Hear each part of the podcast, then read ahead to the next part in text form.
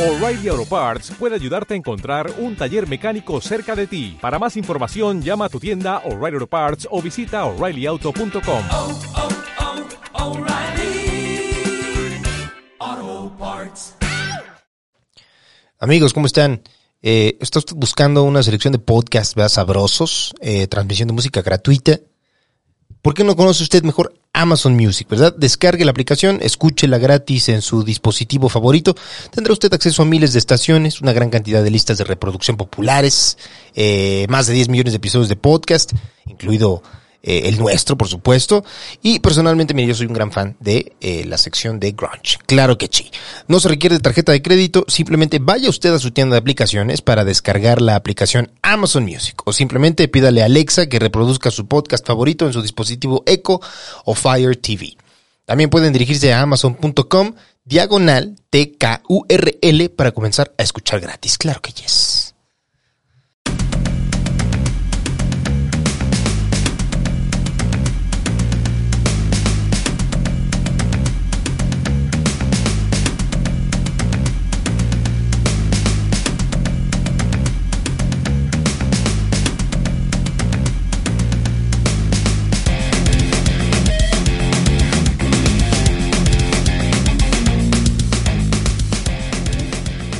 Eso.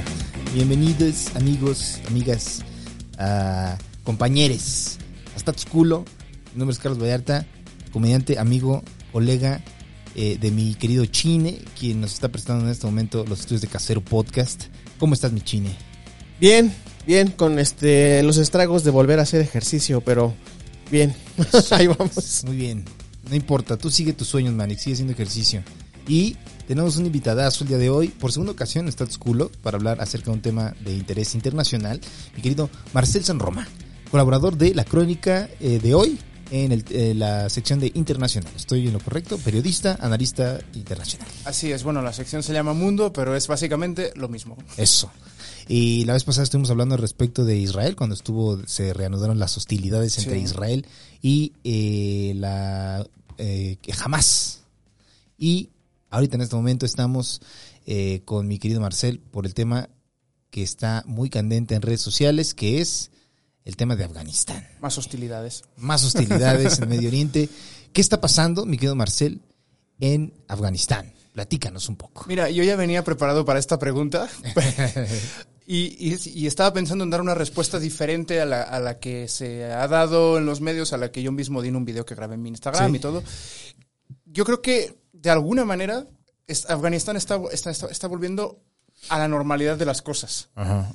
Es decir, Afganistán ha estado en guerra prácticamente siempre que no ha estado invadido. Claro. Entonces, eh, primero fue por los británicos, después fue por los soviéticos, Sí. ahora por los estadounidenses y aliados de la OTAN. Claro. Cuando estos se van, el país tiende a estar en, en caos y en guerra civil. Entonces, eh, de alguna manera, por duro y raro que parezca, esto es como el estado normal de las Claro. cosas en Afganistán. Sí. Desafortunadamente, por ser un lugar eh, que tiene un alto valor geoestratégico, porque bueno, pues está en el paso de, de rutas comerciales, de Claro. contactos entre Oriente y Occidente, con Oriente Medio, va- varias potencias diferentes, eh, pues es un lugar que siempre tiene eh, bueno, pues mucho interés para ser disputado desde el plano internacional y siempre hay, bueno, pues toda la serie de facciones internas que Claro. también quieren alcanzar el poder y si quieres ya hablamos de eso. Simón. Pero bueno, lo que está pasando en la respuesta ortodoxa es que los talibanes han logrado volver al poder después de 20 años, em, coincidiendo con la retirada de las tropas de Estados Unidos y de los aliados de la OTAN, que a menudo lo olvidamos, pero hay otros países que también han estado ahí. Sí. Este, y bueno, esto es algo que puede sonar nuevo para la gente que, que obviamente y con todo el derecho no sigue la actualidad Sí. internacional así en el día a día, pero es algo que en realidad más o menos ya se veía venir. No solo desde los últimos dos, tres meses, cuando ya se empezaba a hablar de que los talibanes estaban controlando primero que si dan dos distritos del país. Ajá. Luego que si sus primeras dos, tres capitales de provincia. Luego Claro. que ya tomaron Kandahar, luego que, Sí. que es la segunda ciudad del país. Y luego ya Kabul Sí. sino que ya desde que Estados Unidos finalizó su misión de combate, o la OTAN finalizó su misión de combate, que fue en 2014, los talibanes empezaron a, a ganar terreno. Es un, es un grupo eh, fundamentado en el poder rural, Sí. eh, entonces su presencia empezó siendo muy rural, de hecho nunca se fue del todo, Sí. pero mientras su poder ha estado limitado en el ámbito rural, no ha sido un problema para, para, para las fuerzas internacionales o para Estados Unidos. Sí. Y a, a- a medida que, que Estados Unidos, la OTAN, pues fueron ah, limitando su participación en la guerra en Afganistán, ah, en operaciones sobre todo de, de dos cosas. Una, Ajá. apoyo aéreo, es decir, bombardeos estratégicos, ataques con drones y, por otro lado, eh, apoyo de entrenamiento y, Sí. y material. O sea, una cosa es, ¿no? Digamos que tiene estas dos ramas, el, el- en combate, los ataques aéreos sobre todo, y en la otra rama el entrenamiento y el apoyo logístico, logístico en este caso en el sentido de aportar material. Estados Unidos, que es algo que también ha terminado haciendo en Siria, Sí. y este es, es algo muy típico cuando empieza a retirarse, lo que hace es decir, no vamos a poner soldados en, en- de infantería en el terreno para limitar las muertes, nos vamos a dedicar a dar apoyo estratégico. Claro. Pero bueno, claro, evidentemente en el terreno los talibanes eh, son una gente con, bueno, hasta ahora que se han apoderado de todas las armas, Sí. todo el equipo de Estados Unidos, eran una gente que no tenían tantos recursos, pero tenían un eh, profundísimo conocimiento del terreno y una convicción ideológica mm, Claro. que nadie igual. Entonces es algo que se veía, se veía venir, que se estaba cocinando desde hacía tiempo, este, pero que evidentemente ha estallado ahora. Claro, el, el Talibán fue, bueno, es una organización que político-militar, eh, religiosa, como de fundamentalista islámica, ¿no? Sí, O- es todo eso, sí. Y eh, son, eh, se fun- bueno, no recuerdo en qué año se fundaron precisamente, pero fue posterior a la invasión eh, soviética Sí. en, en- en Afganistán y terminan tomando el poder en Afganistán en el 96, creo. Ujú, Sí, Y luego de ahí en 2001, Estados Unidos ah, invade Afganistán justo porque eran le daban refugio a grupos terroristas igual que eran eh, eh, organizaciones extremistas islámicas como lo era Al Qaeda es correcto. y, Y un nombre que le sonará a todo el mundo, que es Claro. de Osama Bin Laden. Osama Bin Laden y eh, llegan a Afganistán para buscarlo, no lo encuentran, derrotan al talibán y se instala un régimen, digamos, pro gringo, se podría decir. Sí, con un matiz. Eh, hay un momento en el que hay cables diplomáticos que indican que los talibanes se hasta se ofrecieron a entregar a Bin Laden a Estados Mm, Unidos y Estados Unidos dijo, no, no, yo quiero a Bin Laden, pero también te quiero sacar a ti. Porque los talibanes eran una parte importante de toda esta red logística de Al Qaeda, tenían el apoyo directo de los talibanes y por tanto Estados Unidos decía, no, sí quiero acabar con Bin Laden, Órale. pero también quiero sacarte a ti del poder porque eres un patrocinador del terrorismo internacional. Luego, Claro. es curioso, entramos ya de plano en la, en la incisión política, pero es curioso porque Arabia Saudí, que es otro patrocinador del terrorismo internacional, Claro. Estados Unidos no le dice lo mismo porque es aliado Es suyo, porque, aliado. le, porque le, le vende armas, le, Claro. bueno, o sea, Estados Unidos le vende armas a Arabia Saudí. De hecho, Osama Bin Laden era, petróleo. era, era saudí. Era ¿no? saudí, exacto. Sí, Sí. Bin Laden era saudí. Todo esto, eh, bueno, no sé si quieres hablar de la historia. De- Es- a es- donde nos lleve la conversación. es que es un tema Platícanos. tremendamente este complicado, complejo, no sé cómo Sí, decir, sí. porque complicado es relativo. O sea, al final es hablar de historia, hablar de cosas y que cada quien pues vaya elaborando como su propia imagen, ¿no? Simón. Los talibanes se fundan, pues efectivamente, creo que exactamente es en el año 94 y llegan al poder en el 96, lo cual te habla de lo rápido que crecen. Claro.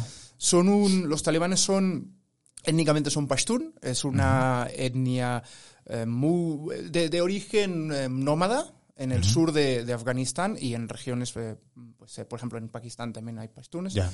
Este, y sí son, son bueno, pues un grupo fundamentalista religioso islámico. De hecho, eh, sus dos grandes líderes son el Mullah Omar, que quizá mucha gente le suene, por, bueno, o quizá no, pero a quien, a quien tuviera ya edad para recordar los atentados del 11 de septiembre de 2001, ya Claro. se hablaba del Mullah Omar en aquella época como el socio de Al Qaeda en, en los talibanes. Y el otro es el Mullah Baradar, que, que es quien está negociando ahora el nuevo gobierno afgano y que aquí es quien negoció con Donald Trump el, el acuerdo del año pasado, que si quieres también hablamos de eso porque es, Claro, es- que eso es fue. muy interesante. Eso fue, o sea, acordaron, si mal no recuerdo, Trump con Sí. el talibán para retirar las tropas estadounidenses de, de la región. la gran preocupación de Estados Unidos era eh, que, el- que los talibanes o el talibán, ahí hay una cuestión etimológica un poco eh, Sí. que podemos hablar si quieres, eh, no atacar a, a sus tropas y a las tropas aliadas. Entonces Estados Unidos consigue firmar un acuerdo con los talibanes el 29 de febrero del 2020, eso se hace en Doha, en Qatar,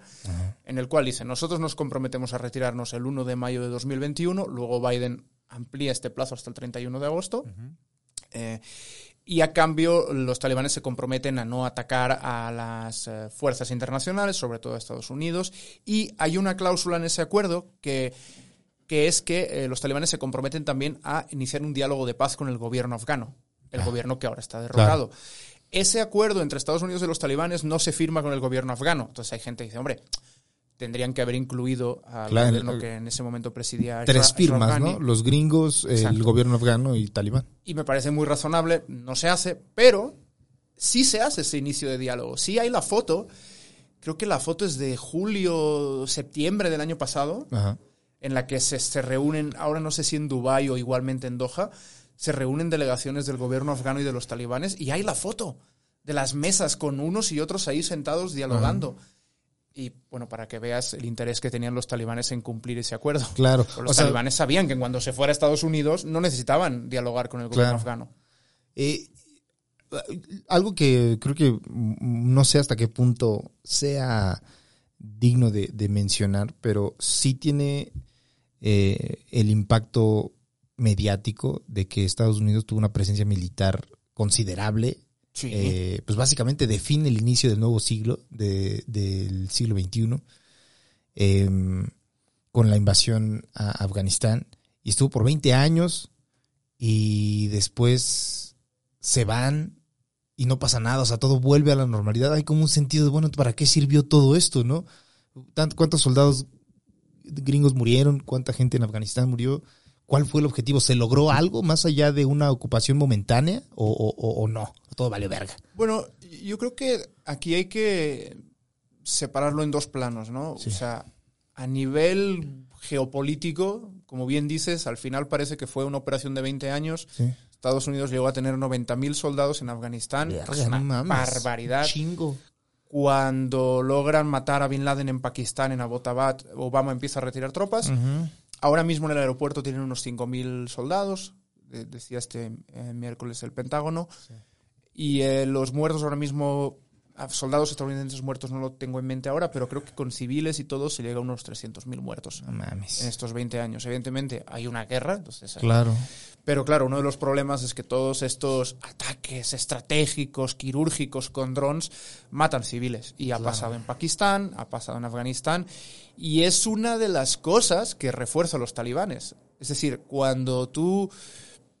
Y ahora me sigo con la otra parte de la pregunta, ¿eh? no Sí, lo sí, olvido. Pero cuando tú empiezas a hacer un operativo en el que lanzas ataques que para ti son quirúrgicos, eh, pero, pero en realidad lo que hacen es matar gente inocente, Sí. es muy normal que se genere un resentimiento entre la población. Y así como en las grandes ciudades, y esto entronca con la otra parte de la, de la pregunta, sí se aprecia un progreso de la mano de la llegada de Estados Unidos, en las zonas rurales no, porque muchas veces son zonas que no se desarrollan, Sí. que, que están dominadas por los talibanes y que encima tienen víctimas civiles por ataques con drones por los combates contra los talibanes.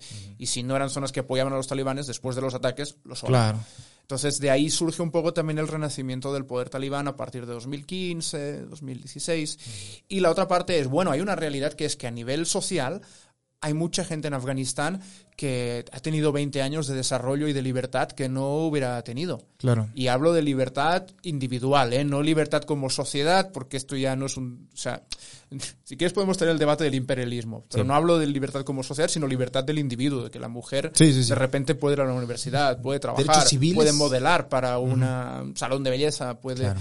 Y eso que es- las reglas eh, de que instaura el talibán en 96 en la nación afgana eh, son pues estrictas en cuanto a su código ético religioso, ¿no? La Son mujer brutales. no puede salir acompañado de hombres, tiene que salir con la, la burka cubriéndole el rostro y hay videos muy culeros pues, de talibanes golpeando mujeres, ejecuciones Sí, en estadios sí, por faltas pequeñísimas. Hombre, ¿no? piensa que por una falta como pintarse las uñas o maquillarse, en el caso de pintarse las uñas, la falta ya es amputar el dedo. Claro. O sea, em, pues es- sí, o sea, no, no, creo que no hace falta que listemos todas las no, no. eh, represiones de los talibanes, pero, pero vaya, sí, en resumen es esto, la mujer está completamente supeditada al hombre, completamente al hombre familiar, al padre, al hermano o al esposo, Claro. a nadie más. Si sale a la calle tiene que salir acompañada de uno de estos hombres, tiene que hacerlo tapada, tapada hasta los tobillos, ¿eh? no se puede mostrar ni el tobillo, desde la cabeza a los pies y la burka lo único que deja es una pequeña rejilla de tela Donde puede ver. donde ¿no? van los, los, este, los ojos, para que puedan ver, pero ven a través de una rejilla. Claro. Si ves como la rejilla de este micrófono, pues más, Sí, o, sí, más sí. o menos. Claro, como esos lentes que venden en el Oxxo que tienen como... Así como estarás viendo Al tú ahora mismo, pues yo creo. Oye, Y- sí, dime, hay dime. una, hay una, o sea, ¿de dónde viene? Bueno, yo no sé, no- yo tenía- Perdón si la broma no, no pretendía ser No, no, ofensiva no, con no, las no. mujeres, sobre No, todo, no, que no, nadie no. me malinterprete, ¿eh? pero pues, Hay una eh, cuestión del, o sea, yo me acuerdo, pues, cuando fueron el ataque de 2001, yo tendría on- 10, 11 años, una cosa así. Yo, de hecho, fue debido a los ataques del 11 de septiembre que yo conocí que, el, el- que había un, un país llamado Afganistán, Ujú. ¿no?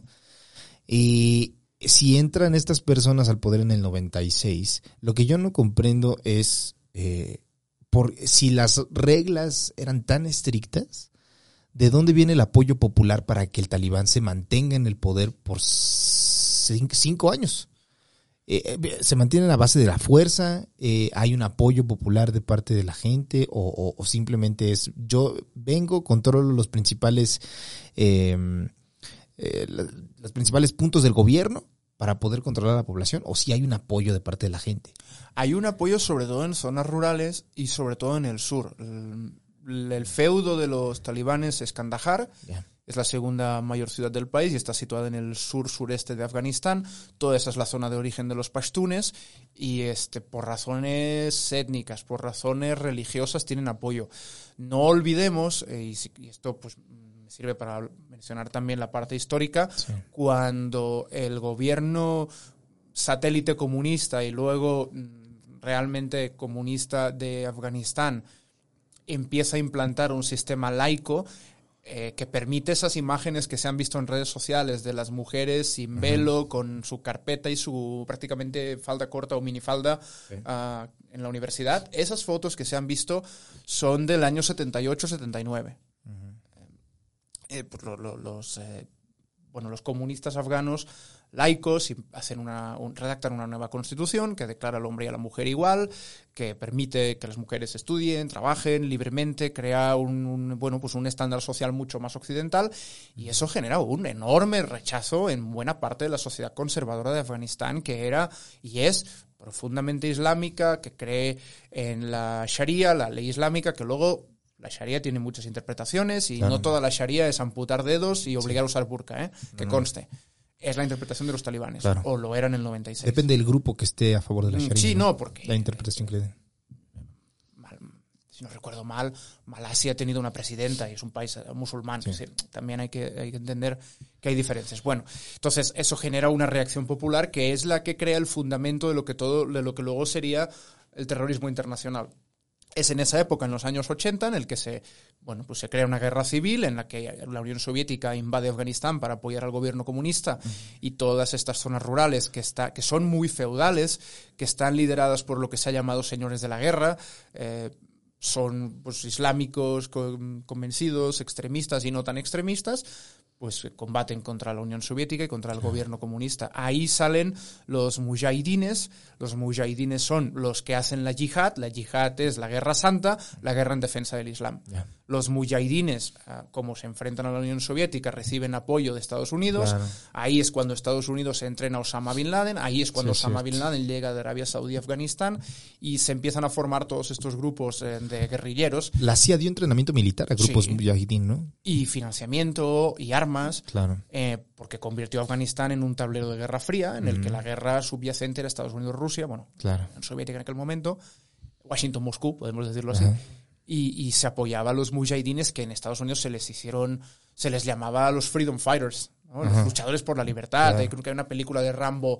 Sí, ah, pues es su que- aliado. Que, que es aliado de los mujahidines. Sí. Y los mujahidines son los buenos. Claro. Estos mismos mujahidines, cuando cae eh, El gobierno, eh, cuando, cuando termina la guerra, la Unión Soviética se retira en el 89, siguen luchando contra el gobierno, el gobierno se sostiene tres años más, cuando a finales del 91 cae la Unión Soviética, el gobierno afgano termina cayendo unos meses después, y ahí se inicia una guerra civil eh, entre facciones mujahidines, y ahí es donde surgen los talibanes, y, y llegan al poder en el 96. Son los es que todo dan- la- el contexto. Claro, son los que dan este eh, refugio a, a Al Qaeda por em, similitudes ideológicas, Sí, me imagino. Y, y, o sea, te, te inician los, son los ataques de 2000, 2001. eh, llega a Estados Unidos. Si mal no eh, en- entiendo o recuerdo, el régimen talibán cae meses Rápido. después, muy rápido. Cae, cae ¿no? muy rápido, sí. De ahí es cuando pasan a, a Irak, eh, a la invasión de Irak y de la Bueno, zona del lo, Medio Oriente. Lo de Irak es una cosa absolutamente increíble que yo creo que daría para otro podcast entero,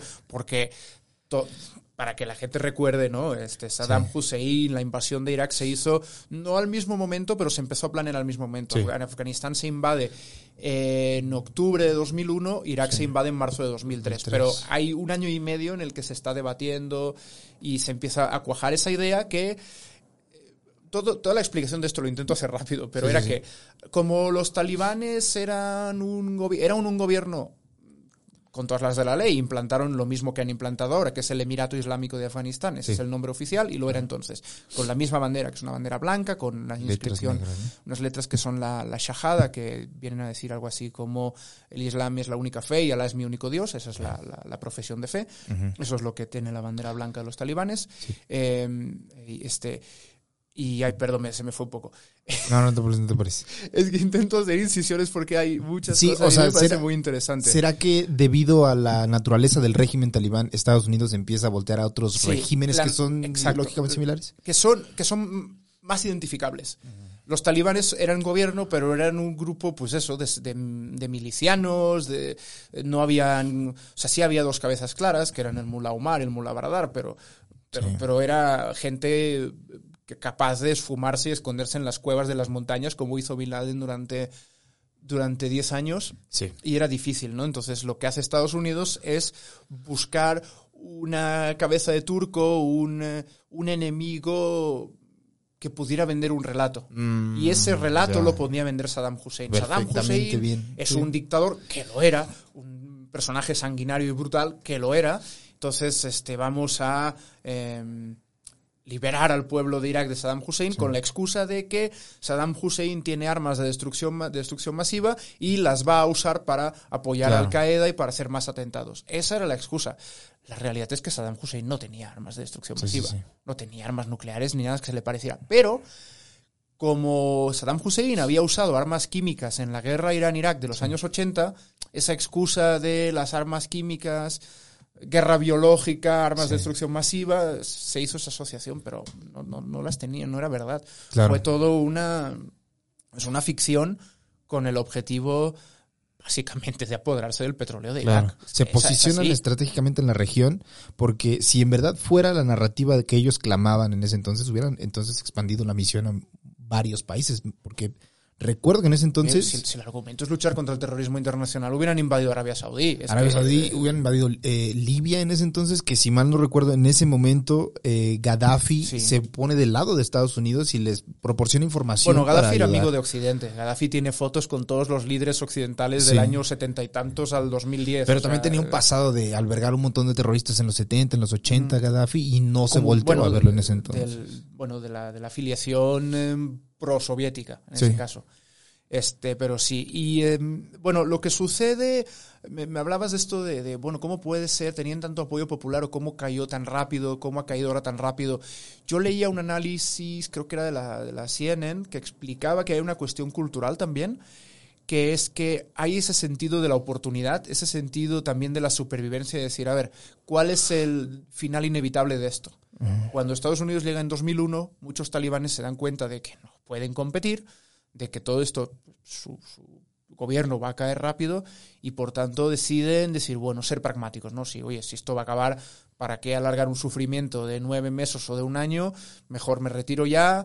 Eh, se dice que entregaron sus turbantes y algunos se pasaron a lo que luego fue el ejército afgano.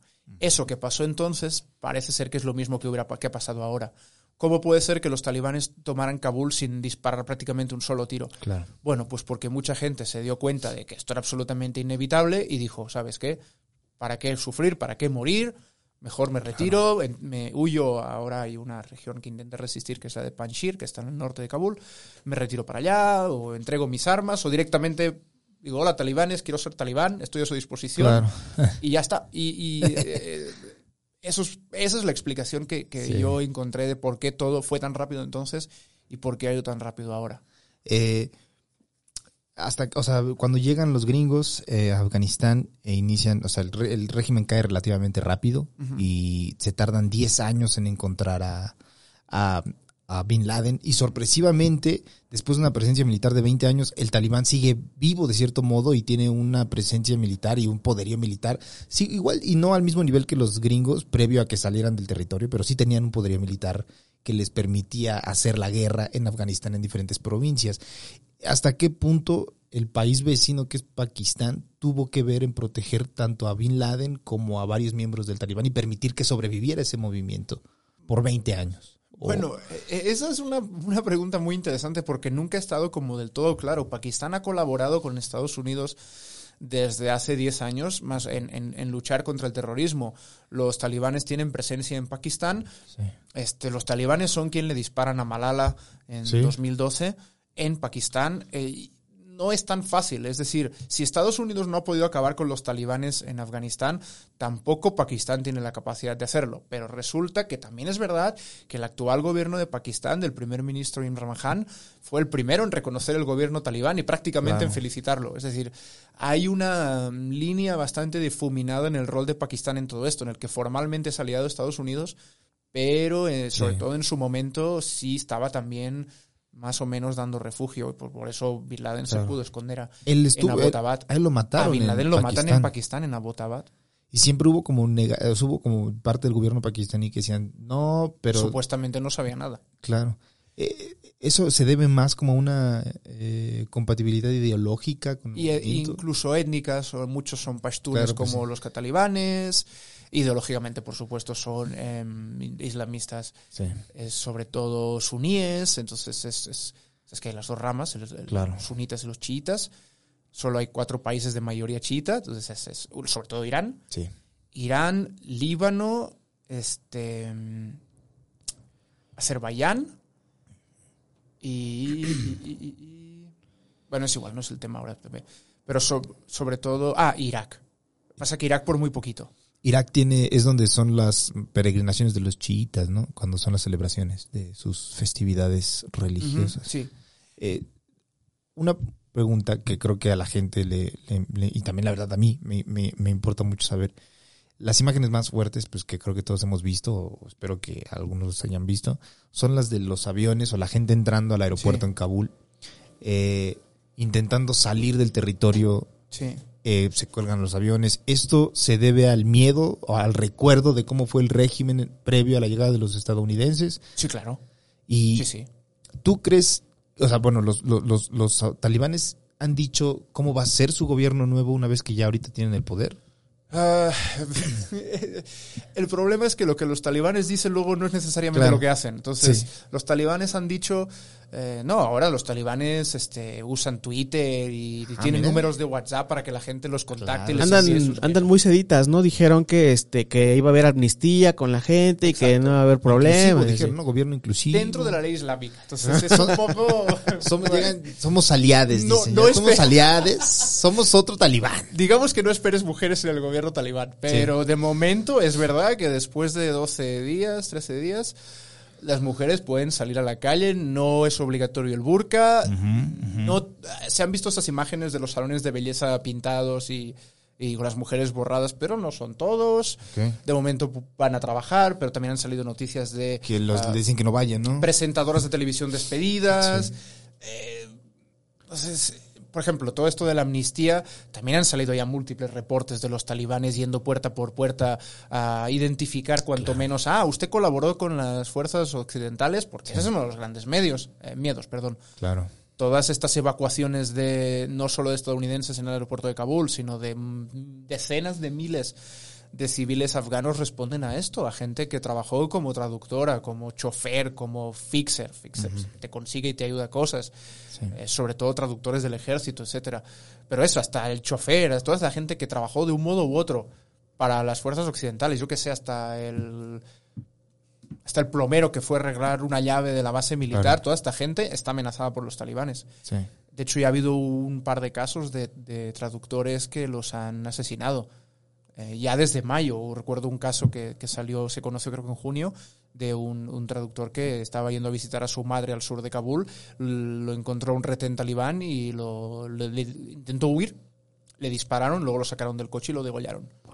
Entonces, este, una cosa es la que dicen, otra cosa es vamos a ver qué hacen. Claro, tienes razón. De momento, parece que mantienen una mínima imagen de, de tolerancia.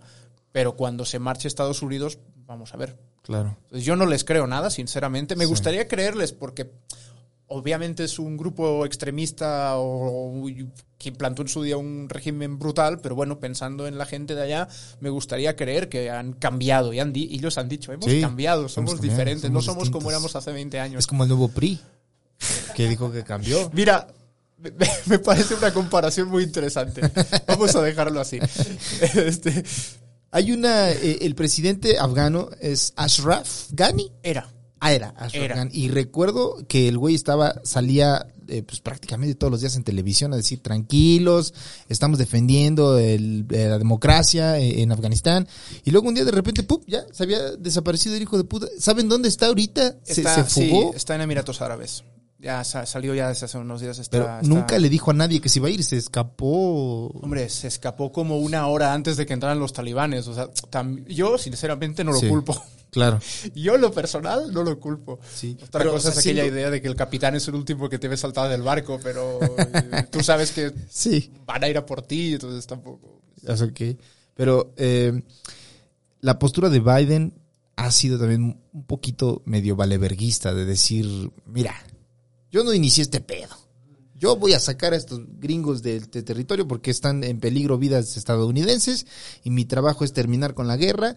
Y ha- han habido eh, artículos en los que personas recuerdan pláticas con Biden previo a ser presidente en el que Sí. al hablar al respecto de la situación en Afganistán, Biden decía, vale verga, lo que pasa en Afganistán después, lo que importa son las vidas estadounidenses. Sí. Eh, se le ha reclamado mucho a nivel internacional, pero de, de- como una política doméstica, ¿cuál es la aceptación en Estados Unidos sobre esta medida que tomó Biden? Eh, ¿Hay apoyo?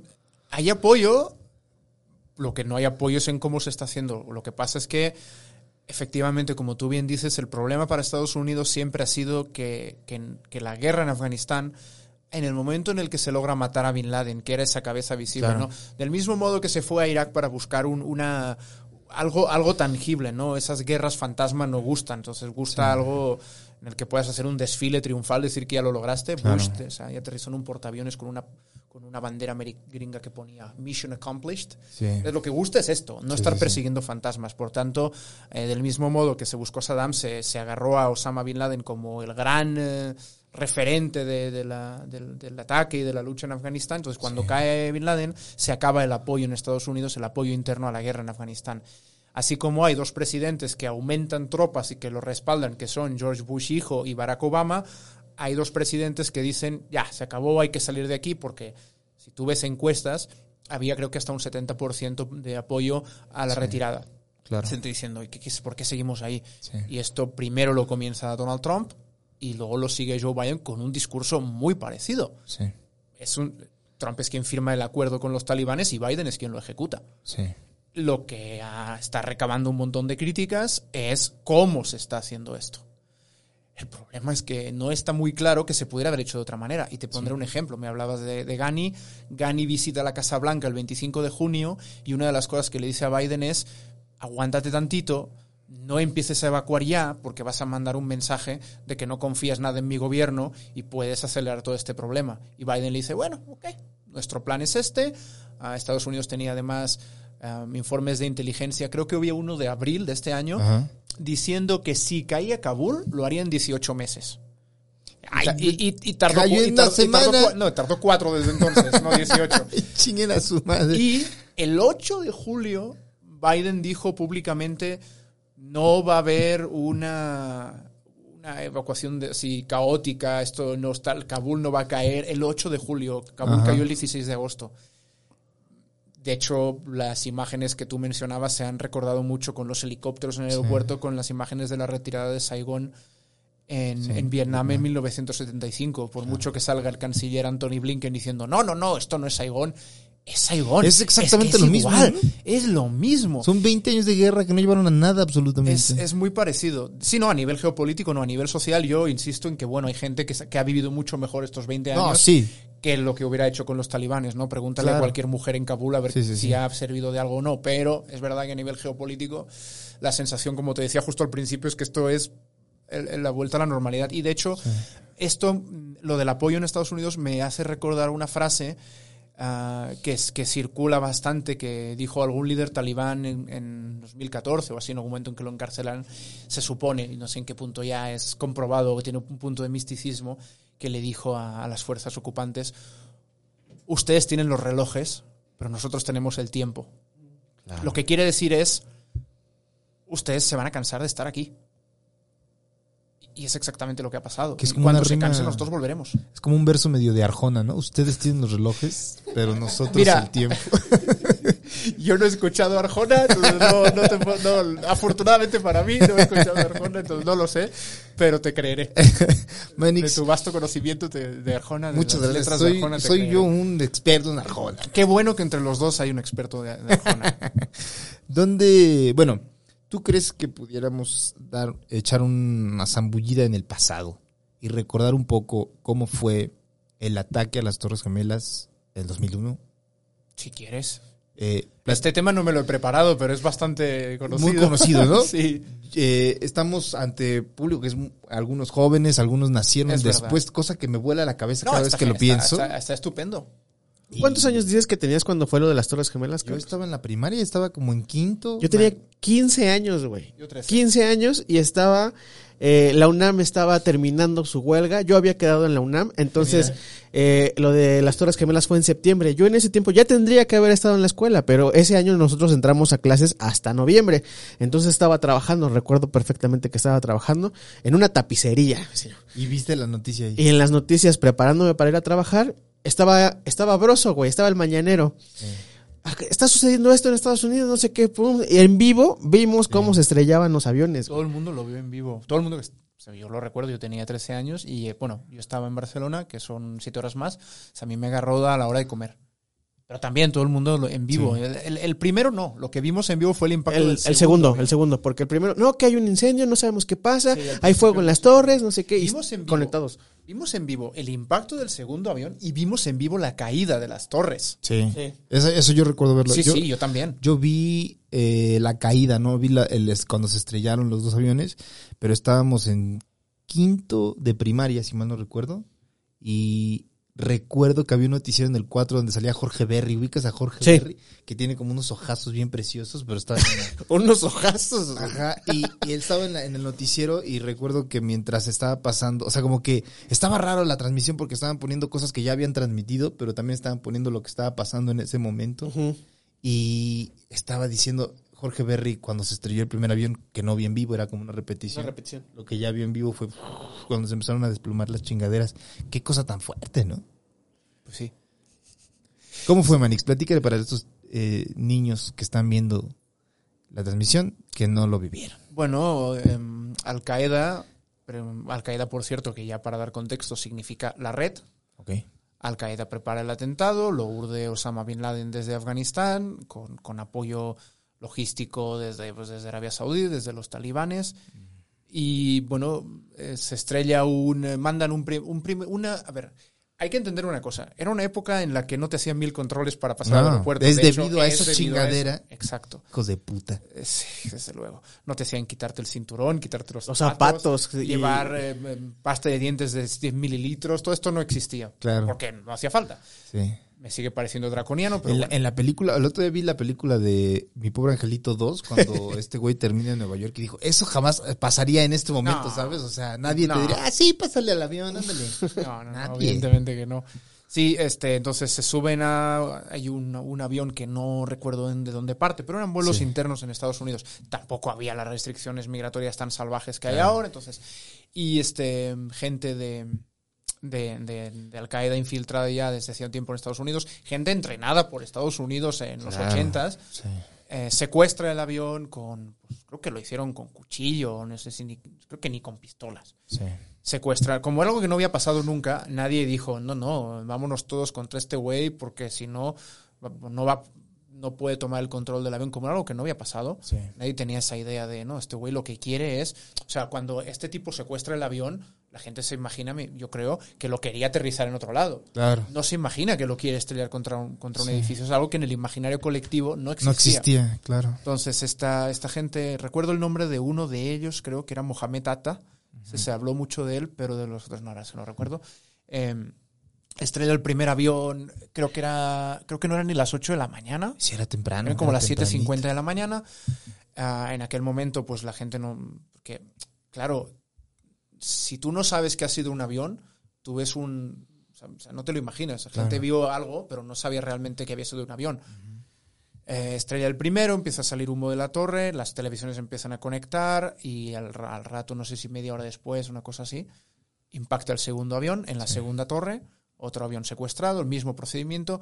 Y hay, hay dos más, creo. Hay uno que impacta en el En Pentágono el Pentágono. cae en un ala del Pentágono, no hace gran cosa, y hay otro que cuando ya había noticias de los dos o de los tres primeros, los pasajeros del cuarto avión ya sabían lo que estaba pasando, secuestran el cuarto avión, que no se sabe muy dónde iba, pero creo que en algún su día escuché que lo querían mandar a la Casa A la Blanca. Casa Blanca. Y los pasajeros hacen justamente eso, Sí. se enfrentan al terrorista y el avión termina estrellándose en, en un campo En Pittsburgh, en creo. Pittsburgh, exacto. Sí, iba a decir en Pensilvania, pero sí. Que hay una Recuerdas peli de mejor que yo. Ajá. United 93. Ujú, Sí, exacto. Eh, sí, sí, sí, sí. Sí. Entre los tres tenemos, eh, completamos el, retrato. No, aquí, aquí sí me asaltaste, ¿eh? es que esto ya es puramente lo que Sí, recuerdo. sí, sí. No, porque- no, no. Es que yo también, eh, yo recuerdo poco igual. Yo era muy niño, la verdad. Y el tema, a ver, no sé cómo explicarlo. El tema en sí, como que me agobia mucho porque recuerdo que de niño, como que los adultos, todo se volvió eso, ¿sabes? Como que. Entonces, no he leído mucho al respecto porque me agobia leer al respecto. No sé, me da un sentimiento No, raro. entiendo. Es curioso cómo entre nosotros tres lo vivimos de formas seguramente bastante diferentes, Sí. con diferencias de edad muy, muy mínimas. Sí, sí, sí. ¿no? Tú tenías 11, yo tenía 13 y tú tenías 15. 15. Imagínate las diferencias. Yo Claro. lo viví como en ese paso entre niño y adolescente, pero ya con más conciencia. Y Yo ya- pues ya mucho más como...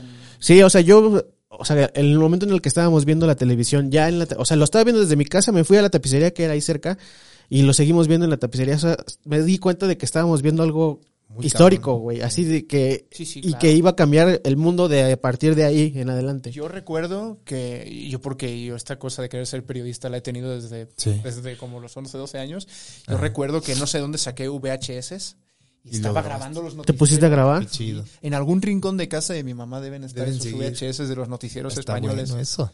Eh, Yo- Estaría bueno recuperarlo. Yo lo que recuerdo cuando me di cuenta de niño que iba a ser algo histórico fue, como fue martes, Ajá. en la noche pasaban otro rollo. Y no Ana lo Ramos pasaron. dijo, hoy no va a haber monólogo. y salió llorando. Yo me acuerdo de eso. Y otro día fui a comer con él y le dije, ¿te acuerdas que lloraste? ¿Y qué te dijo? No. No, sí, sí me acuerdo, pero creo que no se acordaba realmente. Yo, re- yo recuerdo que ese día hubo edición vespertina de los periódicos. Ese Ah, fue- en chinga sacaron la nota. Sí, o sea, a las Claro. 6, 7 de la tarde. Sí, se porque sacó el impreso pues traía todo lo de ayer y eso estaba ocurriendo en la mañana, entonces tuvieron que sacar algo como a mediodía, ¿no? Yo solo he visto dos ediciones vespertinas en mi vida. La del 11 de septiembre de 2001 y en España la del 11 de marzo de 2004, Eh, y- cuando hay también el atentado contra, contra el tren en, en- en Madrid. Oye, y ese atentado también tiene que ver con este con Terrorismo islámico. También lo hizo Al Qaeda. Sí. Hijos de puta. Sí, sí. De hecho, el 11 del mes era los dos años y medio. Era, Mm. sí, ten- tenía, había una, una elección de fecha. Y, y yo creo que ahora quizá mucha gente se estará preguntando, pues vamos a volver a eso. ¿No? O sea, como Porque- que ha ha sido el control tan estricto en cuanto a viajes debido a este pedo que sucedió hace 20 años. Sí, no, en aviones yo creo que es imposible. En No. aviones es absolutamente, bueno, absolutamente nunca digas nunca, ¿no? Pero prácticamente imposible.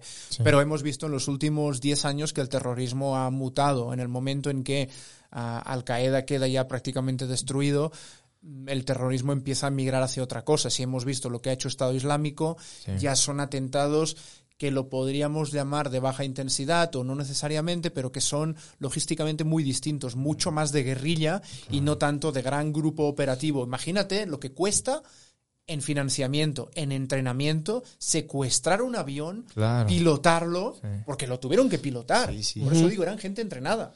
Y, Y a su trabajo. bro. Sí, sí, sí, por eso. O sea, ahora los atentados que vemos son, pues un señor agarra una camioneta y atropella a 50 personas en la Rambla de Barcelona, o en, este, en Berlín pasó, Son o en Londres, o Como en actos un poco más locales y no estos actos tan dramáticos Exacto, e conseguir impactantes una metralleta y empezar a disparar. Son cosas mucho más. Pero bueno, pero es evidente que, que Estado Islámico, Sí. ah, antes de que Estados Unidos también lo sacara de Irak, hizo muchísimo daño. Quizás no tan, tan espectaculares, digamos, en el eh, Sí, tratando de utilizar la palabra de esa forma, como las Torres Gemelas, pero más pequeños, como dices. También el que hubo en este contra la revista esta francesa, Charlie Hebdo, en Francia, en el Bataclan también. Sí, bueno, Pero Bataclan fueron eso fue 80 un- muertos o una cosa así. Pero ese, ese año, ah, pues sí, porque París estaba, estaba desierta. Había soldados. Yo tenía via- planeado ya viajar a, a esa, a, a París en esa época. Y el mismo día que viajaba fueron los, los Yo ataques. fui a París y me regresé un día antes de, del, del, at- del ataque. Y fue mi cumpleaños, de hecho, 13 de noviembre. Noviembre. Y yo, o sea, los aer- las aerolíneas te permitían cambiar el vuelo. Y lo terminé cambiando a Madrid. Me fui a Madrid. Me quedé unas dos semanas ahí. Y de regreso, el vuelo de regreso no te lo cambiaban. Tenías que ir a fuerza Madrid, París, París, Ciudad de México. Y el aeropuerto de París estaba paralizado y patrullaban soldados. Tuvimos también el atentado del metro de Bruselas, que también fueron creo que 32 muertos. Si no lo son recuerdo. atentados más pequeñitos, en Barcelona fueron creo que 17, en Bruselas 32, hubo también una- un atropello masivo en Niza, creo que fueron también 80 muertos. Eh, sí, han sido atentados de muy baja intensidad, pero si los vas sumando, obviamente no llegan a los 3.000 muertos que causaron los atentados del 11 de septiembre, pero quizás sí llegan a los 192 muertos del atentado de Madrid. Que también fue poner bombas en un tren, En que un tren. logísticamente es mucho más complicado Claro. que agarrar una camioneta y atropellar a gente. De hecho, ahora ya estamos en un punto, pues, cuando trabajas en las noticias en internacional, a veces escuchas o lees, no sé, de atrop- atropella a un señor, eh, hay dos- un muerto, y dices, ¿es un atentado o es un señor borracho que se salió de la carretera, invadió la banqueta y atropelló a Hace dos también personas? como dos o tres ¿eh? años en Londres, ¿no? También un, un cuate con un Sí, cuchillo sí. empezó. Ese es otro tipo de ataque que, por ejemplo, pasa bastante en Francia. Eh, lo que se ha llamado en el terrorismo internacional lobos solitarios, una persona que no necesariamente forma parte de una célula terrorista, de un grupo terrorista, sino que tiene una ideología. Esto lo ha permitido Internet, ¿no? La gente que se ha radicalizado en foros del Estado Islámico, Claro, en foros, eh, sí, ¿no? Sí. Y en su casa, en su cuarto, en su habitación, gente muy joven, eh, gente que normalmente eh, forma parte de sectores, eh, bueno, pues excluidos, sin oportunidades, gente pobre, gente que ve que vive, no, Pa- pasa mucho esto en Europa, en la- las bolsas de, de migración, hijos de la migración árabe, eh, bueno, o no árabe o persa, musulmanes, este, que llegan ahí y se dan cuenta de que llegan a una sociedad que los rechaza, eh, tanto en la calle como en la escuela, como a nivel de, de que no hay oportunidades laborales. Sí. Y cuando tú tienes 18 años y sientes que toda la sociedad te rechaza, la probabilidad de que busques una identidad en otra cosa Claro. es muy alta. Y quizá tú eres una persona que se ha criado en una Francia laica, pero tus padres son musulmanes y tú llega un punto en que dices, a ver qué es eso que mi- de mi padre, empiezo a buscar, termino en un foro de radicalización Claro. islámica y termino convenciéndome de que mi identidad, mi misión en la vida es servir a la yihad. Y mi forma es agarrar un cuchillo de la cocina, ir a buscar un policía y clavárselo en el cuello. Aunque no estés oficialmente ligado a esas organizaciones. Para nada. pero- Son- sí, sí, es, no, es un fenómeno complicado. Ha bajado mucho. Sigue habiendo de vez en cuando algún ataque, pero ha bajado mucho. Eh, ha llegado un punto en que ya es como un nivel tolerable para la sociedad. Queda de vez en cuando un muerto en un ataque con cuchillo en París. O en- es, es, ¿no? es, es muy complicado porque Sí. al final no vas a paralizar la sociedad por, por un ataque con cuchillo con uno, dos o tres muertos. Es, Claro. pero sigue siendo un ataque terrorista, Sí, sí, sí. porque su objetivo es este. Es muy complicado. Entonces, ¿ahora qué va a pasar? Yo, en ese vídeo que, que decía que grabé en mi Instagram, Sí. decía que no creía que volviéramos a un escenario de grandes ataques terroristas. Yo no creo que ahora Al Qaeda resurja con los talibanes. Y, y no lo creo por una razón muy sencilla. Que si los talibanes han sido suficientemente inteligentes como para, así como en 2001 prohibieron Internet, ahora hacerse cuentas de Twitter y mandar WhatsApps a la gente y poner... Y han- yo creo que también serán suficientemente inteligentes para darse cuenta de que si perdieron el poder fue por apoyar el terrorismo internacional y que no les conviene y de que no les interesa, de que su causa es Afganistán, no, no el mundo. Entonces yo no veo a Al Qaeda recobrando, recobrando poder para hacer ataques. Pero, ah, bueno, estamos grabando este podcast en un día en que acaba de haber un atentado en el aeropuerto de Kabul. Hablábamos de las evacuaciones de Estados Unidos este, y ha habido, de hecho, mm, me acaba de llegar una notificación de una tercera explosión. Ya no sé nada, no tengo tiempo ahora de checarlo, pero pues fueron dos en la mañana.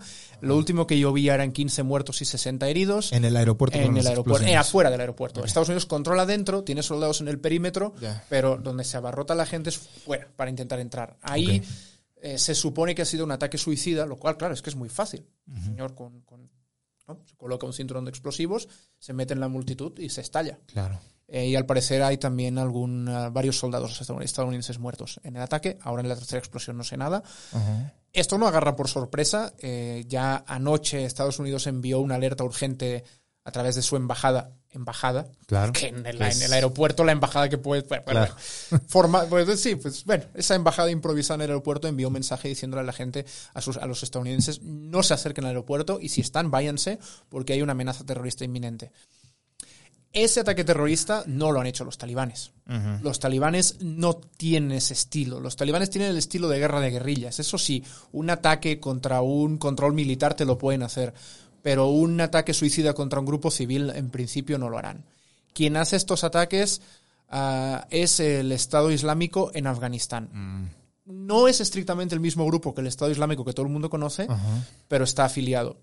El Estado Islámico que todo el mundo conoce es el Estado Islámico de Irak y el Levante, o ISIS, Islamic State of Syria, and, eh, eh, Islamic State of Iraq and Syria. Ese Estado Islámico surge en Irak en 2003 después de la invasión estadounidense. Estados Unidos disuelve el ejército y hay varios generales y líderes militares iraquíes que, enojados, ah, bueno, se- se esconden en, en el sur del país y ahí crean el Estado Islámico. Imagínate lo que ha hecho Estados Unidos. O sea, al final es eh, su propia... Él mismo ha creado sus propios enemigos, ¿no? Sí, así es. Sí, pues Claro. al final Osama Bin Laden... Sí. Sí. En fin, eh, y, y, a- y a- y lo que tenemos en Afganistán es el Estado Islámico del Gran Jorasán, que el Gran Jorasán es una región histórica, así como en el imaginario musulmán, en este caso más árabe, está Al-Ándalus. El Gran Jorasán es una región histórica que comprende en buena parte de Asia Central, comprende Afganistán, una parte de Pakistán, por el otro lado buena parte de Irán, eh, Uzbekistán, Tayikistán y Turkmenistán. Y, y este es este isla- Estado Islámico, a veces se puede poner como siglas ISK, K porque Jorasán en inglés se escribe KH, casi siempre que veas KH, eso se pronuncia J. Este entonces es ISK o, o- bueno, es igual. Sí. Y ese Estado Islámico está fundado en 2015 por dos cabecillas talibanes que se desencantan de los talibanes. Eh, son pakistaníes, talibanes pakistaníes, y ahí fundan el, el Estado Islámico de, de, de Gran Entonces, Jorasán. Aprovechan la Y coyuntura está ahorita afiliado al otro. para... Sí, entonces, claro. A ver, no es oficial todavía, pero todo Ah. el mundo da por hecho que es el Estado Islámico este afgano el que, el que ha hecho este atentado. Ya ha tenido presencia los últimos años, desde el 2015 que se funda, empieza a hacer atentados y este y es enemigo de los talibanes. Los talibanes, de hecho, ha, ha habido, yo re- recuerdo esto, ¿no? haciendo noticias de vez en cuando, un atentado en, no sé, es igual, la ciudad que tú quieras de Afganistán o incluso de zonas de, de Pakistán. No, no, ni estos talibanes dicen, no, no, no, no, no, no, eh, yo no he sido. A mí no me miren, yo no hago estas cosas. Entonces cuando dicen, no, no, es el Estado Islámico. Los talibanes son enemigos del Estado Islámico y también los combaten. Pero la gran pregunta es si los podrán combatir, porque una cosa es no dar apoyo y que con eso baste, como en el caso quizá de Al Qaeda, Claro. y otra cosa es que al Estado Islámico, que sí puede ser un grupo que si ve una oportunidad, ve una brecha de poder, puede intentar ampliar su infraestructura y relanzar ataques terroristas o cuanto menos reforzar las redes en línea que pues, radicalizan gente, ver si los podrá contener. Eso es una cosa que yo creo que está por ver, yo creo que no está tan clara. Me gustaría pensar que sí, no porque simpatice con los talibanes, sino porque yo creo que no es el interés de los talibanes hacer ataques terroristas en el mundo. No lo fue en los 90, lo que hacían era apoyar. Ellos logísticamente se supone que no, no, ellos no aportaron terroristas a los ataques. Entonces, no, no porque ni tenga ninguna simpatía con los talibanes, sino porque creo que para el mundo va a ser mejor Sí. y creo que es en interés de los talibanes. Pero eso es suponiendo que puedan contener al Estado Islámico. O sea, lo que estás diciendo es que este es una rama del Estado Islámico. Es una rama del Estado. Es una rama que se crea independientemente y después se, se, asocia al Pero a Estado pesar de que están asociados, tienen eh, objetivos diferentes. Unos buscan el, digamos, el al andaluz y el otro, la otra persona que, bueno, el, ot- el otro estado, digamos, que Sí, dijiste. sí, lo podrías el decir así, establecimiento sí. de un Estado Islámico en la zona Jorazán, ¿no? Sí, Ah, bueno, a ver, hay un fin común que es el de la yihad, la guerra santa y la expansión del, del Islam. O sea, eso es general. ¿eh? Eh, eh, esa ese fundamento ideológico lo comparten, pero sí, el Estado Islámico, que ya se llama eh, el, el ISIS, ¿no? De Siria y el Levante, o de Siria e Irak. Es el Levante, es el Levante mediterráneo. Eso comprende toda la, la zona, este, pues obviamente, de Israel, Israel, de, Líbano. de Líbano, de Siria, lo mismo, ¿no? De Siria, de Jordania, y ahí en el Mediterráneo, pues una vez te pones a ir para allá, hombre, pues si teníamos en España, En España, al Andalus, el, pues el- sur. Ajá. Entonces, eh, sí. Y este está más centrado en lo otro, pero bueno, pero en el fondo el fundamento ideológico es el mismo. Estado Islámico tiene otras ramas. Hay este un grupo que quizá mm, alguna gente también haya escuchado, que es Boko Haram. Ah, Boko Haram claro. es un grupo En eh, Nigeria, ¿no? En En Nigeria, África, sí. en el norte de Nigeria. Boko Este, Haram perdón, fueron los que eh, secuestraron est- a, a- a, este, huérfanos, ¿no? A las niñas. estudiantes. Ajá. Sí, no, y lo siguen haciendo. Luego también hay milicias locales que se aprovechan y también lo hacen, y, bueno, o sea, con finalidades más económicas que ideológicas, pero bueno. Sí, Boko Haram está, este, no me quiero equivocar, pero creo que surge en el sur de Nigeria, que creo que es la parte musulmana, o la- creo que el norte es cristiano, pero bueno, entonces buena parte de sus atentados van también hacia el norte, pero también en el sur. Eh, Boko Haram, si no me traiciona mi memoria, estaba afiliado a Al Qaeda. En el momento en que hacia 2013-2014 Estado Islámico empieza a crecer, Boko Haram se desasocia de Al Qaeda y se afilia al Estado Islámico. Si hay una cosa casi como de conveniencia. Sí, sí, sí. A ver quién está más fuerte. Entonces, O sea, esto es eh, lo que se viene, digamos, o podría ser tal vez, en cuanto ya no haya presencia militar estadounidense de ningún tipo, será como una especie de enfrentamientos intestinos entre talibanes. Volvemos a lo que hablábamos antes, el estado normal de Afganistán es Claro. guerra civil. Entonces, del mismo modo que cuando se terminó eh, la, la- la guerra contra la Unión Soviética en los 80 empezó una guerra civil entre facciones, puede pasar lo mismo ahora. Pasó, en, pasó en Siria. Bueno, no terminó cayendo el régimen de Al-Assad, pero termina viendo que si las FSD, que si el Sí. Estado Islámico, que si pasó en Libia. Entonces, es una posibilidad. Y, y aquí creo que hay una cosa muy importante a tener en cuenta. La razón por la que han triunfado los talibanes es porque Estados Unidos se va. Claro. Los talibanes ni en 2001 ni en 2021 tienen ninguna oportunidad contra Estados Unidos. Ninguna. Eh, pero claro, de- sí pueden ganarle a- al ejército afgano que tampoco tiene tanto poder y sobre todo probablemente parte de su gente no está tan convencida de lo que hace. Entonces, eh, lo que, lo, aquí la cuestión es, los talibanes pueden ganar a un ejército afgano porque no está Estados Unidos. Habrá que ver si los talibanes ahora pueden resistir a, a ver qué tan fuerte se hace el Estado Islámico de, de Afganistán o del, del Gran Jorazán, a ver si se puede generar una resistencia como la que hay en la región de Panjshir, eh, que creo que está ya bastante asediada y que es posible que caiga, pero pues, bueno, ahí están intentándolo, habrá que ver si surgen otras facciones. Imagínate tú que de repente se pelean con otro señor de la guerra, con otro mulá en, en el norte, y el otro mulá monta su propia facción, y no lo sabemos. Em, mulá, nada más por aclarar, el mulá es un eh, estudioso del Corán. El mulá es un líder eh, este, religioso, pero como suele pasar en el mundo islámico, la frontera entre lo religioso y lo político, Pues- bueno, y también en buena parte históricamente del mundo cristiano, ¿no? Pero eh, esta es una frontera muy desdibujada y el, el mulá que se puede considerar mulá cualquiera que sea capaz de recitar el Corán de memoria, pasa a ser también un líder político. Por eso ahora escuchamos hablar del mulá Baradar de los talibanes y del mulá Omar, que es el más ideológico. ¿Qué va a pasar? No lo sé, pero tenemos eh, varios posibles escenarios. La cuestión es que como en Estados Unidos ya no hay apoyo a ir a Afganistán o a estar en Afganistán, lo que yo no me imagino es un Estados Unidos regresando a Afganistán para quitar al Estado Islámico, para quitar a, a- a los talibanes, salvo que la cosa se salga de control. Que esa parte también podría tomarse como una jugada interna, ¿no? Porque el, eh, digamos, el electorado estadounidense no quiere estar ya, es, no quiere que se de- destinen recursos a esa parte del planeta, ¿no?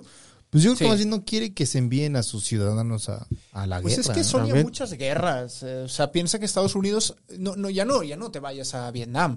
Estados Unidos ha estado en Afganistán, en Irak, en Libia, en Siria, en Yemen.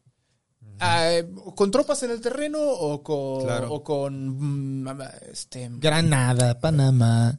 No, no, sí, pero yo, o sea, ya me refiero hasta los últimos años. Los últimos 20 años, en este siglo. Eh, hay una guerra civil en Yemen, Estados Unidos ha hecho hasta... Bueno, Trump tuvo un intento de incursión en Yemen que fue un auténtico... de- Ah, no, perdón, me equivoco, fue en Somalia. También en Somalia tiene... O, o- o tropas en el terreno y si no tropas en el terreno, apoyo logístico, apoyo aéreo. Es decir, la gente dice, pero ¿por qué estamos en todos estos sitios? ¿Por qué estamos en Somalia? Porque en Somalia también hay un grupo terrorista que se llama Al-Shabaab, que también es, es unir eh, satélite de Estado Islámico. Y claro, es que, eh, ¿Por qué estamos en Yemen? Bueno, porque también hay una guerra civil y Estados Unidos es aliado de tal. ¿Y, y por qué estamos en Siria? ¿Por qué estamos en Libia? ¿Por qué? ¿Por qué somos los policías del mundo? Claro. O sea, el Estado Islámico tiene como, como franquicias en, en diferentes. ¿Se No- podría decir? No sé si la palabra es franquicias, pero se parece, sí. El Estado Islámico Sí. de Naucalpan, mi Así querido. co- así como- ¿Dónde está? ¿Qué está Bueno tú, te, ahorita? bueno, tú te ríes, pero nunca se sabe. Así como, no, Sí, ¿sabes, no, cómo lo, pasar. ¿Sabes cómo lo veo? ¿Sabes cómo hay, hay, este, hay empresas que sus franquicias son todas iguales? Y luego hay franquicias que sus, que sus es que, perdón, hay empresas que sus franquicias no son todas iguales. Por ejemplo, la Michoacana. Claro. Entonces, el Estado Islámico es un poco como la Michoacana.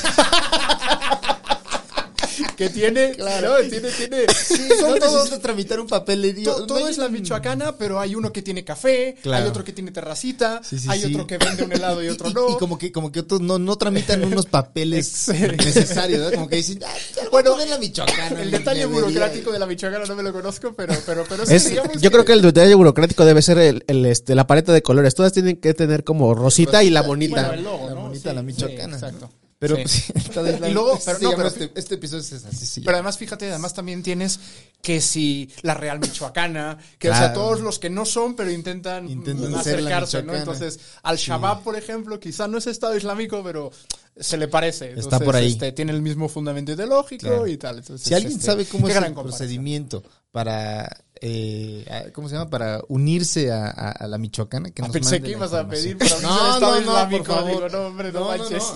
De la Michoacana. Por el amor de Dios. Para saber cómo está ese pedo. Porque sí hay muchas. Justo me, me llega la duda. Porque hay demasiadas. Ajá. No, yo siento que no todas tienen el papeleo. ¿Sabes? Como que alguien pone su nevería y dice, ay, va a poner una ¿Quién va a venir? ¿Quién va a decir? El mula me va a venir a decir. quien, quien recite todas las nieves de memoria. Ándale, ándale, ándale. Mula. Bueno, Bueno, criti- pues- criticamos brevemente a Biden. A Biden no, no, hay, no, hay, no hay tiempo para criticarlo No más, le ¿verdad? dimos, no le Sí, dimos venga, Oye, pero se le criticó. Sí, no, pues eh, la, la, pre- huevazos. la pregunta aquí es si se puede hacer diferente. Es decir, ay, perdón, porque ahora regresar a la seriedad es muy difícil. No, no, pero, o sea, es que pero- sí, o sea, eh, se pudo haber hecho distinto, no, no se sabe, pero a Se- fin de cuentas también Biden, pues no fue el que inició la guerra. No. Pero Mi- también que chingue a su madre. Mi- la reflexión que yo leí, la leí en un artículo de New York Times, digo aquí por citar fuentes, digo, porque yo no soy aquí un semidios que tiene toda la no soy información. ningún del mundo. No soy ningún mula. No, este, eh, lo que yo leí es, se podría haber hecho diferente, pero no había una manera de hacerlo bien. Porque lo que te decía, ¿no? Fue ah, el expresidente afgano a la Casa Blanca a decir, espérense, porque si no van a dar la imagen de que ya nos van a pelar. Sí. Entonces, si lo hubieran hecho así, si en julio hubieran empezado a evacuar, cuando la fecha formal era el 31 de agosto, hubieran, es que es verdad, hubieran dado esa imagen de esto Claro. ya va a caer, va a haber madres, me voy ya. Entonces, ¿se podría haber hecho? Sí, pero hubiera sido también un desastre. También hubiera generado pánico en la población. Igual hubiera acelerado quizá incluso más, porque quizá un soldado afgano que está en Kandahar, en lugar de luchar, hubiera dicho, si los gringos ya se van, ¿yo para qué estoy aquí pegando tiros? Sí. Entonces lo podría haber acelerado todo. No hay una forma ordenada de sacar a 80, 90 mil personas de una ciudad. O sea, realmente era muy difícil. Sí. Pero a nivel comunicativo es un fracaso absoluto porque si tú el 8 de julio estás diciendo que Kabul no va a caer y un mes después cae, pues obviamente eh, tu inteligencia, no, no inteligencia personal, que bueno, quizá Sí, también, no. sino los servicios de inteligencia Sí. quedan desacreditados, tu planeación queda desacreditada, eh, el papel de la embajada estadounidense en Kabul queda, queda en cuestión. O sea, ¿se podría haber hecho un poco mejor? Seguramente sí, pero no había una forma realmente fácil y clara de hacer esto. Claro. ¿Se podían haber tramitado mejor los papeles? ¿Se podría haber evitado las aglomeraciones? Pues no lo sé. Hombre, sí creo que se podrían haber evitado estas escenas horrorosas Sí. de la gente subiéndose al tren de aterrizaje, cayendo. Esto yo creo que sí se podría haber evitado. Las aglomeraciones yo tengo mis dudas. Porque al final mm, es que piensa que se quieren ir y que muchos tienen visado, todo- todos, todos los colaboradores de las fuerzas internacionales, pero también sus familias, que también están amenazadas. O sea, es que es una cantidad de gente salvaje. Yo eh, recuerdo haber leído que la cifra de estadounidenses en, en Afganistán que quedaban por evacuar la semana pasada, cuando digo la semana pasada hablo de como el 20, 20 25 de, Sí. de, de agosto, eran alrededor de, alrededor de 10.000. Y los afganos que quedaban por salir eran hasta 80.000, no, perdón, Uy, hasta no 65.000. Y, ya, y Estados Unidos ya había evacuado a 15.000 personas. O sea, esto más la gente que han evacuado los otros países, España, Canadá, Alemania, Bélgica, Australia, que son, pues no tantos, ponle que entre todos hayan sido 5.000, pero es que son casi 100.000 personas que hay que sacar de Kabul. Es una locura. Claro. ¿Se podría haber hecho diferente? Sí. ¿Se podría haber hecho mejor? Sí. No lo sé, que cada quien juzgue qué hubiera sido mejor. Sí, O sea, para términos prácticos, pues ya no nada pueden hacer. O sea, ya se ahogó la niña.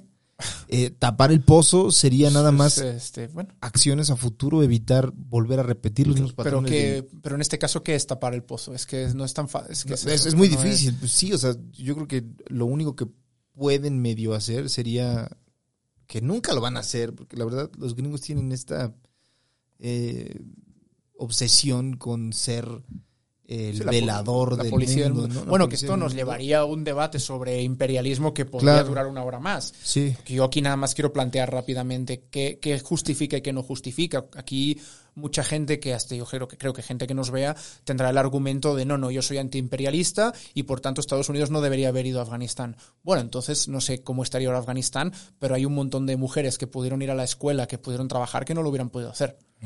Entonces, eh, tiene muchos matices. de- es muy complicado. Sí, es un debate con muchas aristas, es verdad. Sé que es un cliché, ¿eh? No, Pero no, es que no, es es que verdad. Yo, yo lo discutía con un amigo mío de Barcelona así el otro día por Instagram y me decía, tío, es que esto, eh, tío, joder, es que esto no sé qué.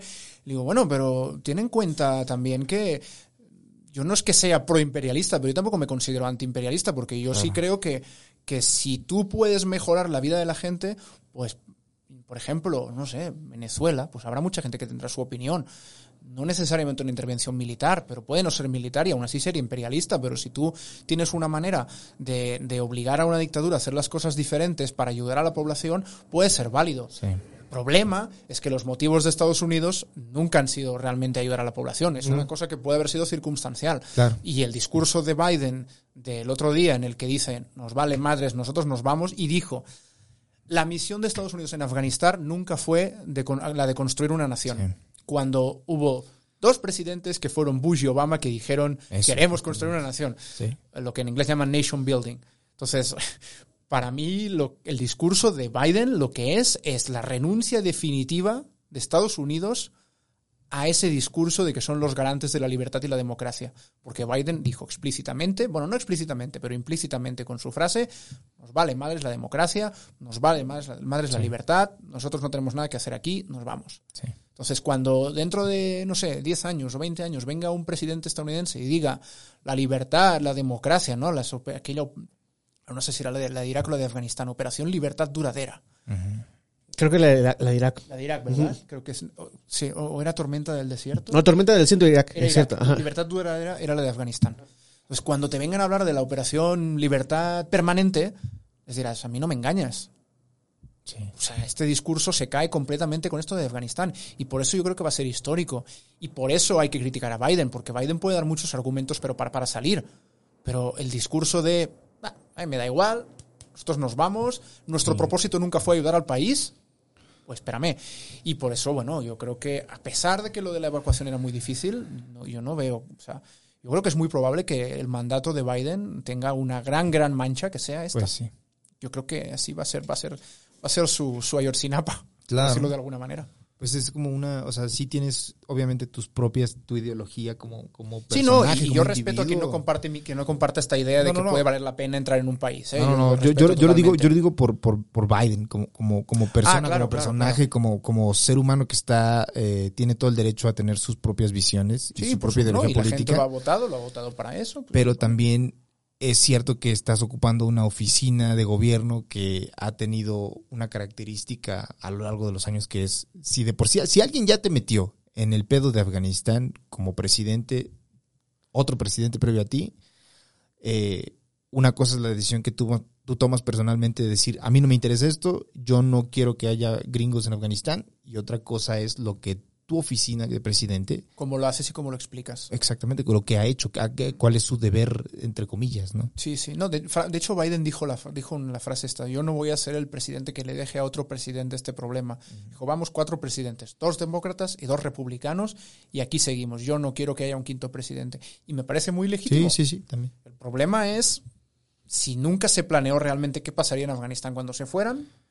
Yo creo que viendo el fracaso de los servicios de inteligencia a la hora de, de prever el ascenso talibán es cuestionable si realmente hubo un trabajo de conocimiento del terreno, de, ¿no? de prever escenarios, de hacer planes de contingencia o no. Entonces ahí, a pesar de que no era fácil hacer esto, o sea, era una patata caliente, no sé si aquí se dice esto, en España se dice lo de la patata caliente, eh, había mejores formas de resolverlo. Pues sí. Eso y eso sí será una mancha.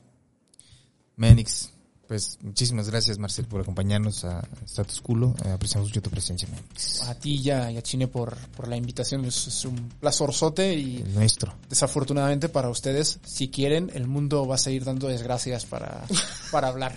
Yo me, me temo, me temo, me temo que no va a mejorar todo. Entonces, Aquí, aquí este, te estaremos teniendo en un futuro, Menix. Pero ojalá, ojalá, y no sé si. Pero si sí, igual. Y si no, vienes a hablar de gatitos, Menix. Ah, sí, por favor. Un saludo al gazpacho.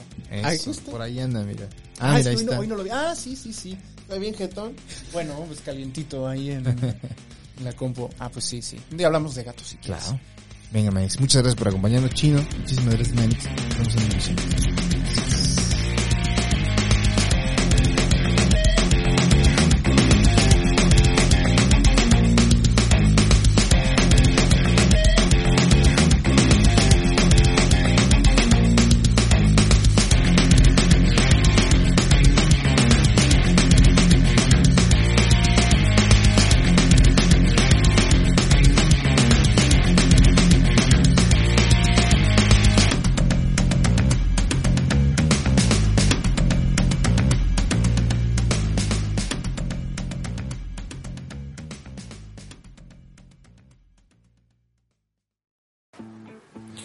Hola, este es un tutorial rápido de cómo pueden suscribirse al canal de Chavos Banda y al canal de Carlos para disfrutar del contenido gratuito. Lo único que tienen que hacer es ir al- a la página de YouTube, como lo pueden ver aquí, y buscar el botón que dice suscribirse.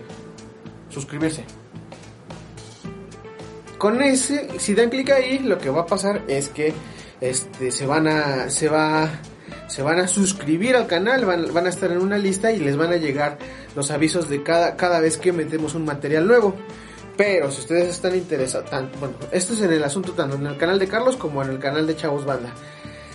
Pero si ustedes están interesados en el contenido que generamos exclusivamente para los este, suscriptores que pagan, tienen que darle clic aquí en donde dice unirse. Unirse. La gente que le dé clic ahí va, a pagar una módica cantidad de, no me acuerdo, creo que son 50 pesos, no estoy bien, no, no recuerdo bien. Entonces, si le dan clic ahí, van a poder disfrutar de todo el contenido nuevo que estamos generando para este, los exclusivos. Como es el Status Culo Platino, como es Duques y Campesinos, la nueva temporada de Duques y Campesinos va a estar aquí y este hay algunas cosas que vamos sacando en el canal de Carlos Vallarta. El canal de Carlos es el único que por el momento tiene posibilidad de este suscripción de manera monetaria, pues dinerito. Y cuando se suscriban lo que hacen es ayudarnos a comprar más cámaras como las que estamos utilizando ahorita, comprar luces, comprar un green screen que, para que poder hacer este cosas así chingonas como las que están pasando aquí atrás y pues nada, gracias por suscribirse, gracias por unirse a el canal más incongruente de YouTube y nos vemos pronto. Únanse o suscríbanse, de preferencia únanse.